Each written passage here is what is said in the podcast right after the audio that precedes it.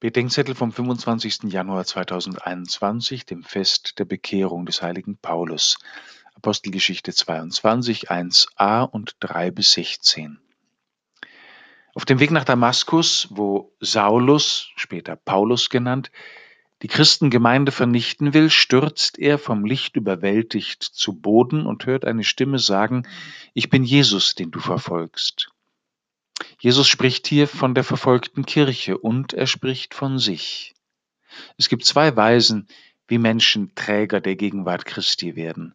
Das sind zum einen die, mit denen sich Christus identifiziert, nämlich jeder einzelne Mensch. Denn der Sohn Gottes, sagt das Zweite Vatikanische Konzil, hat sich in seiner Menschwerdung gewissermaßen mit jedem Menschen vereinigt. Das gilt besonders von den Armen und Kranken und den geringsten Brüdern und Schwestern. Was wir ihnen tun, haben wir ihm getan. Und es gilt auch den von Gott Gesonderten, den Sündern, an deren Stelle er tritt. Zu ihnen gehören auch wir.